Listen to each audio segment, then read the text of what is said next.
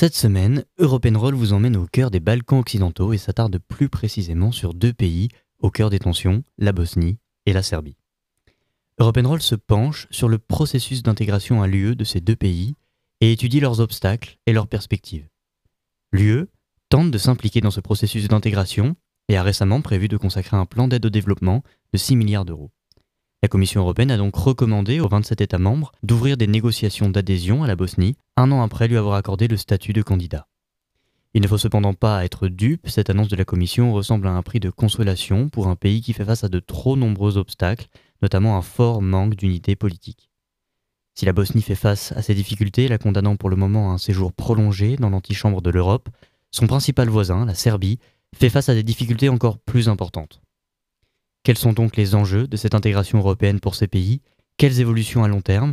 European Roll plonge au cœur des Balkans occidentaux.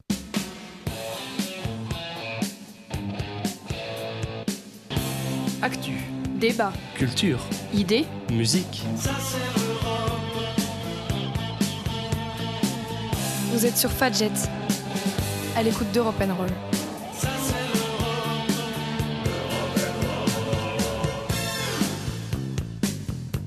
Bienvenue sur Roll, l'émission européenne réalisée par les étudiants du campus de Sciences Po à Nancy, diffusée le lundi à 17h, le dimanche à 13h et disponible en podcast sur Spotify. Aujourd'hui, on parle donc intégration européenne et l'on s'attarde sur deux pays emblématiques des Balkans occidentaux, la Bosnie et la Serbie. On commencera par le traditionnel journal des actualités européennes, écrit cette semaine par Alma et interprété par la voix suave de Yuliu. Carla nous fera entrer dans notre thème du jour et nous expliquera le long et périlleux processus d'intégration de la Bosnie-Herzégovine à l'Union européenne. Puis Matteo s'attardera sur la question de la Serbie où une éventualité d'intégration de l'UE semble inévitablement s'éloigner.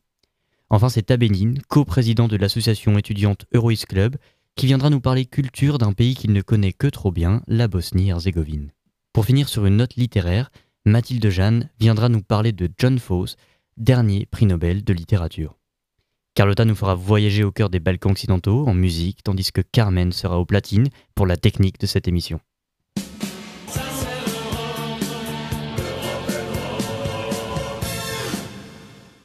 Mais avant toute chose, Yuliu, tu reprends pour nous les mots d'Alma et tu nous emmènes faire le tour des actualités européennes.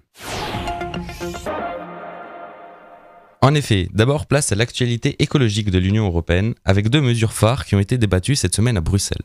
Il s'agit en premier lieu de l'éternelle question des pesticides. Cela fait plusieurs fois que l'on vous parle du glyphosate dans ce journal. Ce pesticide controversé, décrit par l'OMS comme probablement cancérigène, après la décision de la Commission la semaine dernière de renouveler pour 10 ans l'autorisation de celui-ci, c'était au tour du Parlement européen mercredi de se prononcer sur une proposition de loi sur les pesticides. Avec 299 voix contre 207 pour le projet, le vote du Parlement a été décrit comme une nouvelle déception pour la biodiversité. Le projet faisait partie du pacte vert et prévoyait de réduire de moitié l'utilisation des pesticides dans l'agriculture d'ici 2030. Le texte avait été amendé à plusieurs reprises par l'aile droite au Parlement européen, avec pour effet de diluer ses principales mesures, rendant la proposition inadéquate aux yeux de nombreux eurodéputés écologistes. Ce rejet du projet est la marque d'un moindre consensus sur l'importance de lutter contre le changement climatique. C'est dans ce même climat tendu autour des questions écologiques que se sont inscrits les débats au Parlement autour d'un projet de réduction des déchets. Même si le vote a finalement été un succès et que le texte a été adopté, les débats ont montré le pouvoir des lobbyistes au sein du Parlement. En effet, les grandes chaînes comme McDonald's ou Starbucks reposent sur le modèle à usage unique des déchets. Celles-ci ont fait largement pression sur les eurodéputés afin d'éviter l'adoption de ce nouveau projet par lequel leur modèle économique était directement visé. C'est probablement l'un des textes qui fait l'objet du plus grand lobbying, estime Pascal Canfin, un député écologiste. Pourtant, cette fois-ci, ce fut un échec pour les lobbies et un succès pour l'écologie. La législation compte interdire les emballages inutiles et incitera d'ici 2030 les industries à rendre tous les conditionnements recyclables. Enfin, nous terminons ce journal par un regard vers les Pays-Bas, où ce mercredi, des élections législatives se sont tenues.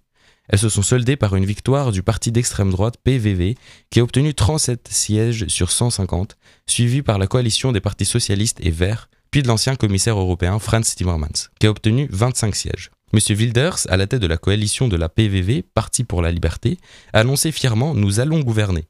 Même si son parti est majoritaire au Parlement, son accès au poste du Premier ministre n'est pas gagné. Le parti d'extrême droite devrait s'allier avec d'autres partis du centre droit qui pour l'instant se sont montrés hésitants à une telle alliance. Le scrutin néerlandais pourrait, en tout cas, avoir des conséquences pour l'Union européenne, même si ce thème a été quasiment absent de la campagne. Pragmatique et constructif sous l'ère précédente, le pays pourrait changer de cap si M. Wilders, rapidement félicité mercredi par le Hongrois Viktor Orban, Matteo Salvini et Marine Le Pen, devait faire partie d'une alliance ou a fortiori la diriger. Merci Yuliu et Alma pour ce journal. C'est désormais l'heure d'entamer notre thème du jour, et quoi de mieux que la musique pour nous faire plonger ensemble au cœur d'une Bosnie en guerre, où les souffrances des populations civiles résonnent dans les paroles de Sva Bolsvieta. On commence cette édition avec Sva Bolsvieta.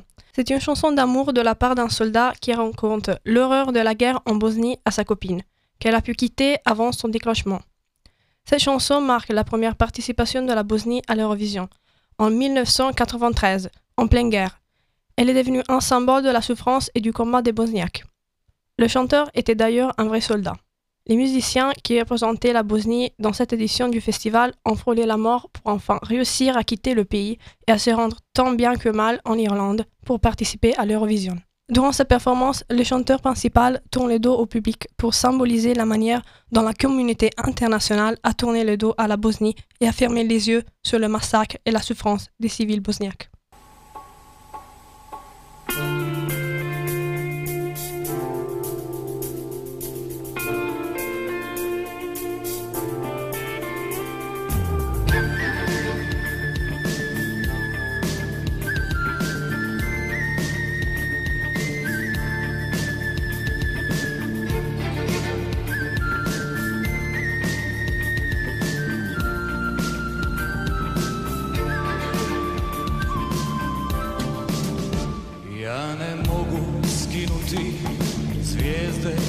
Neba Ne mogu naći put, put do svemira.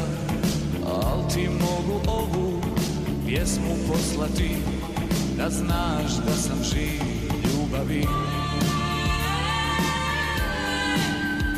Kad se noćas na mom licu suze zalede Neću dati da me strah sa sobom povede.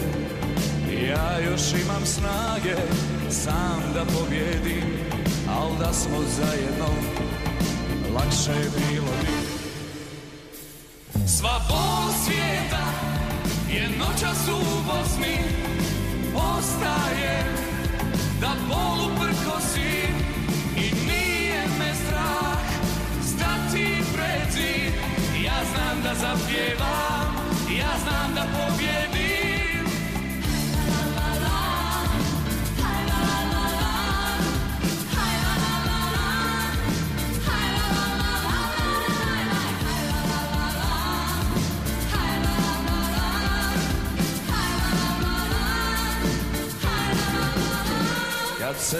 noćas na mom licu.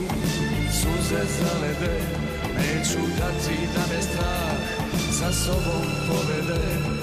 Ko će mjesto mene stražu čuvati Da se nikada zlo ne ponovi. Sva bol svijeta je noćas u Bosni. Ostaje da bolu prkosim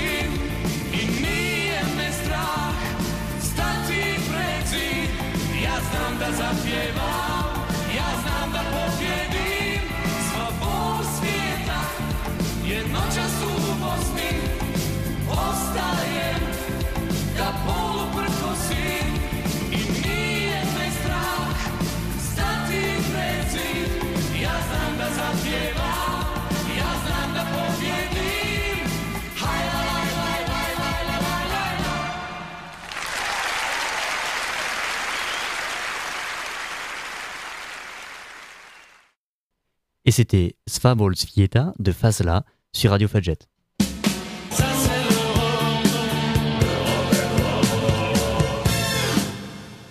Notre thème du jour se centre donc sur les relations entre l'UE et deux pays de l'ex-Yougoslavie au passé marqué par plusieurs années de guerre, la Bosnie et la Serbie. C'est tout d'abord Carla qui vient nous expliquer le difficile chemin entamé par la Bosnie pour adhérer à l'Union européenne, première pierre d'une tentative de rapprochement concrète avec l'Occident. Pour décrire le processus d'intégration de la Bosnie-Herzégovine à l'Union européenne, c'est en 2003 qu'il faut dans un premier temps remonter, lorsque le pays avait été qualifié de candidat potentiel. Mais ce n'est que 13 ans plus tard que cette candidature a effectivement été déposée et que la Bosnie-Herzégovine a formulé pour la première fois l'intention de devenir un État membre de l'Union européenne. Comment expliquer cette attente de plus d'une décennie? On peut principalement l'expliquer par une instabilité politique dont souffre le pays. Elle s'illustre par des querelles communautaires limitant avant tout les progrès nationaux. Au bout de trois ans, en 2019, la Commission européenne a finalement adopté son avis sur la demande d'adhésion de la Bosnie-Herzégovine, dans lequel elle a annoncé 14 priorités essentielles à établir à l'intérieur de l'État pour rendre sa candidature officielle. Parmi ces clés nécessaires, la Commission souligne l'importance des conditions liées à la stabilité démocratique, l'efficacité de l'État, l'existence d'un État de droit et la protection des droits fondamentaux. Or, seulement quelques mois après avoir formulé ces modalités, le Conseil a conclu à l'incompatibilité du niveau d'avancement politique avec le processus d'intégration. Aucun des domaines évoqués n'avait reçu les évolutions et le travail nécessaires pour remplir les priorités mises en avant. Mais alors quand le Conseil européen s'est-il dit prêt à accorder le statut de pays candidat à la Bosnie-Herzégovine? L'octroi de ce statut a été décidé en juin 2022. Dans le même temps, la Commission européenne a été invitée à rendre compte de la mise en œuvre des 14 priorités essentielles présentées précédemment. À l'issue de cette consultation, l'Union a adopté un rapport relatif aux avancées des pays candidats à l'adhésion de l'Union européenne et la Commission recommandait au Conseil européen de faire de la Bosnie-Herzégovine un pays candidat. En effet, des progrès ont été mis en avant et réaffirmés dans une résolution du Parlement européen du 12 juillet 2023. Celui-ci souligne l'avancée majeure que constituent les élections d'octobre 2022, bien organisées, ouvertes et dans le respect des libertés fondamentales. Aussi, des plans d'action en faveur de l'inclusion sociale des Roms et des personnes LGBTQIA, ont été respectivement mis en place en avril et juillet 2023. Cependant, des réformes importantes restent nécessaires pour faire en sorte que tous les citoyens puissent exercer leurs droits politiques et qu'une éducation non discriminatoire et inclusive soit garantie.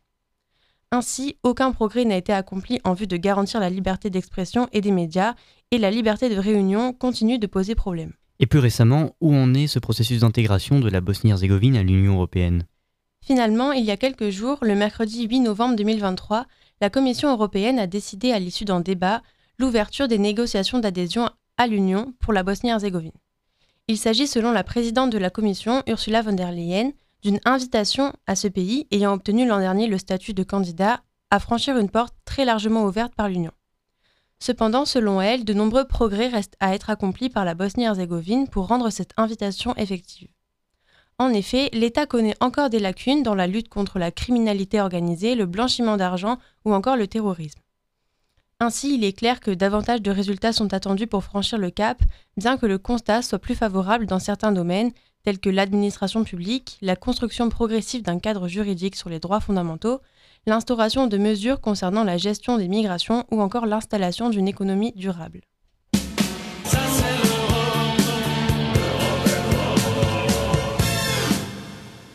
Merci Carla. C'est maintenant au tour de Matteo qui voulait nous faire un point de l'autre côté de la frontière et nous parler de l'intégration serbe aux institutions européennes. Merci Victor. Commençons par planter le décor. Avec une population de près de 7 millions d'habitants, la Serbie est le plus grand pays des Balkans occidentaux. Après des années 90 marquées par les dramatiques guerres de Yougoslavie, la Serbie devient totalement indépendante en 2006 seulement, après que le Monténégro a quitté l'Union qui les liait. Aujourd'hui, son PIB par habitant est près de 6 fois inférieur à celui de la France, mais dans la moyenne des pays de la région. Depuis quand la Serbie montre son intérêt à rejoindre l'Union européenne? Depuis son indépendance. Toutefois, de nombreux obstacles se dressent sur un processus d'adhésion déjà long et fastidieux. Ainsi, les négociations n'ont été entamées qu'en 2014. Peux-tu nous rappeler brièvement en quoi consiste la procédure d'adhésion à l'Union? L'entrée d'un État dans l'Union européenne est un véritable parcours du combattant. Rien que pour les négociations, la Commission européenne a identifié 35 chapitres différents allant des critères économiques, indispensables à la préservation du marché unique et de l'euro, aux politiques agricoles, en passant par l'état de droit et les engagements environnementaux. Pour le moment, 22 de ces 35 chapitres sont ouverts à la négociation, mais aucun n'a été clôturé. Et quels sont les obstacles spécifiques à la Serbie? Le problème fondamental concerne le Kosovo.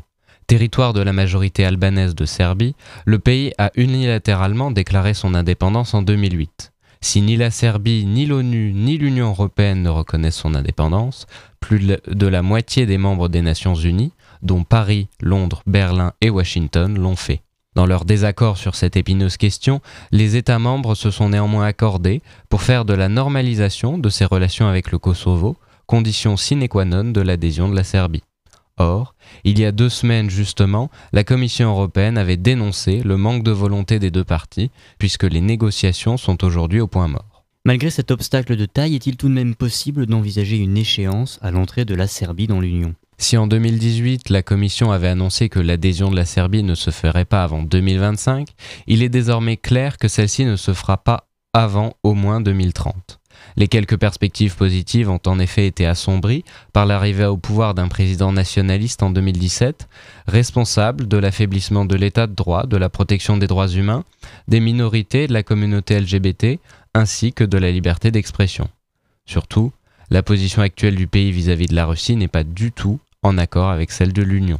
Alors même que la France et l'Allemagne plaident pour une réforme en profondeur de l'Union européenne avant toute nouvelle adhésion, et que, depuis la guerre en Ukraine, quatre nouveaux États se sont portés candidats, la file d'attente ne fait que s'agrandir et les délais ne font que s'allonger. Ainsi, tant que les autorités serbes ne s'engageront pas clairement en faveur des exigences de l'Union pour convaincre les États membres les plus réticents à tout élargissement, le pays se condamnera lui-même à rester dans l'antichambre de l'Europe.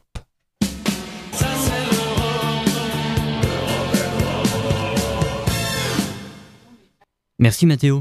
Vous nous excuserez pour ce début d'émission un peu chargé, mais vous serez soulagé d'apprendre que c'est l'heure de notre deuxième pause musicale. Carlotta, je te laisse les platines. On continue avec Yugoslovenka de Lepa Brena, la plus connue des chanteuses yougoslaves des années 80. Sortie en 1989, ces morceaux, qui restent encore très iconiques, c'est une sorte d'hymne à l'unité. Cette dernière chante en effet pour une Yougoslavie unie. D'origine bosniaque, elle vit depuis longtemps à Belgrade faisant d'elle les symboles d'une Yougoslavie sans division.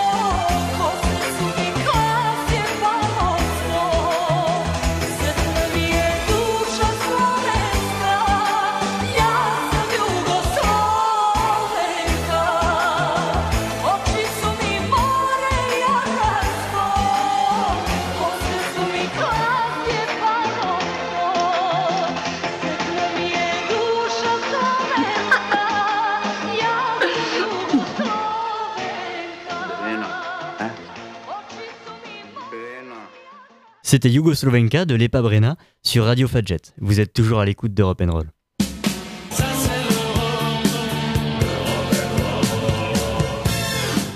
C'est l'heure de notre dernière chronique. Abedin, tu es coprésident de l'association Eurois Club, spécialisée sur l'Europe de l'Est, et tu voulais nous parler aujourd'hui des différences linguistiques en Bosnie-Herzégovine. Quelle langue parle-t-on en Bosnie-Herzégovine? En voilà une question intéressante.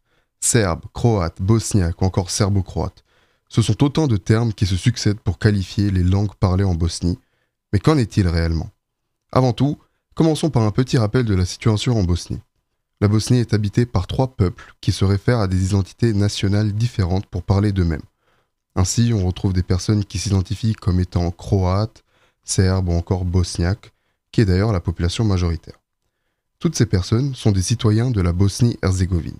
Ils sont donc qualifiés en cette qualité de bosniens. Il faut donc différencier identité nationale et citoyenneté. Cependant, les citoyens de Bosnie, les Bosniens, bien qu'ils se comprennent tous parfaitement entre eux, ne parlent pas une seule et même langue qui serait le bosnien. Ce serait trop facile après tout. Chaque groupe national nomme sa propre langue, fruit d'une construction historique et politique. Les Serbes parlent en général le serbe, les Croates le croate et les Bosniaques, vous l'aurez compris, le bosniaque. Bien que les Bosniens se comprennent tous entre eux, les langues qu'ils parlent gardent tout de même certaines différences.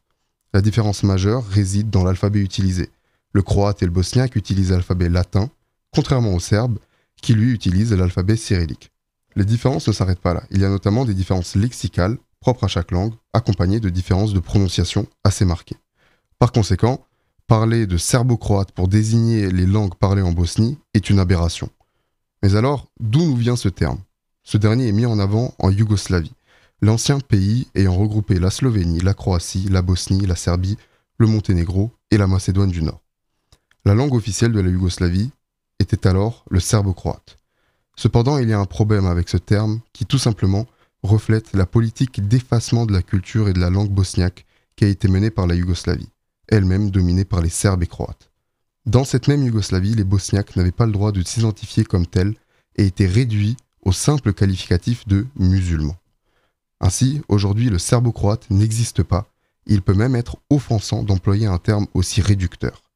Il est donc préférable de parler respectivement des langues précédemment mentionnées de manière individuelle ou d'employer l'acronyme plus inclusif de BCMS, comprenez par là bosniaque, croate, monténégrin et serbe. Il est d'ailleurs possible d'étudier le BCMS qui s'organise petit à petit en tant que discipline universitaire, avec notamment des licences et des masters de BCMS dispensés un peu partout en France, comme à la Sorbonne par exemple.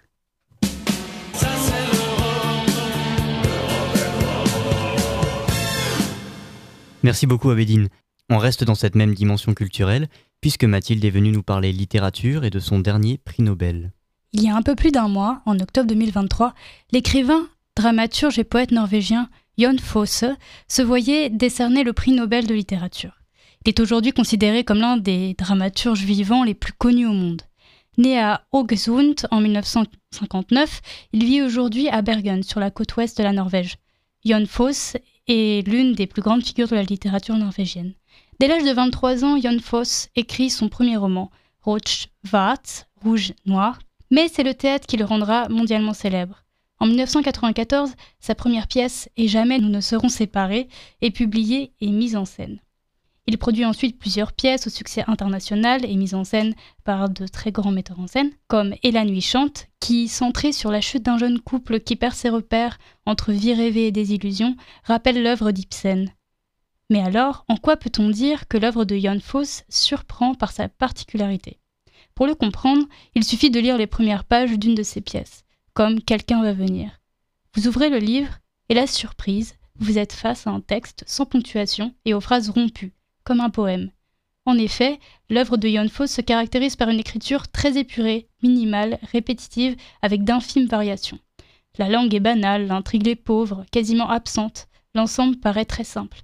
Mais l'auteur arrive à créer une tension extrême entre les personnages dans un univers souvent très sombre. L'intrigue, elle, donne souvent l'impression d'être inachevée ou de se conclure sur un moment d'incertitude, de passage, il en résulte pour le comédien et le spectateur une sorte de frustration qui excite leur curiosité et éveille leur imaginaire.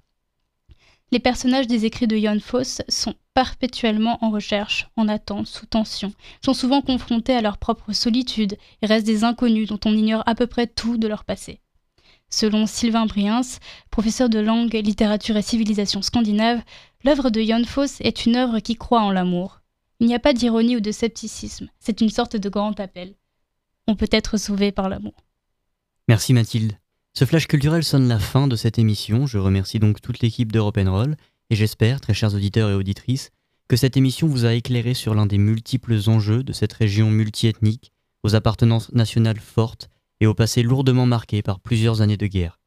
J'espère à travers cette émission vous avoir également donné envie de s'intéresser à ces sujets peu médiatisés en France et qui reflètent le sentiment d'isolement international, notamment de la Bosnie, qui craint de faire face seule à une recrudescence des tensions.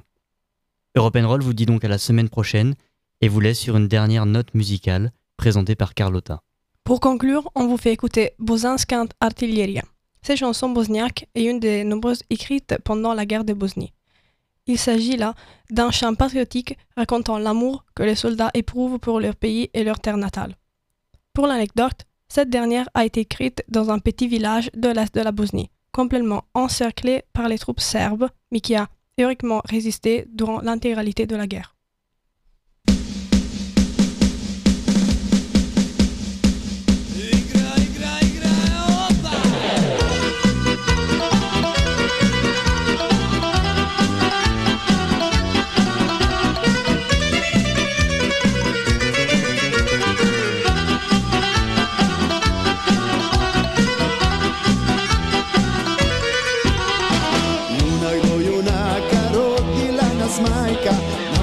Bosnu čuvamo.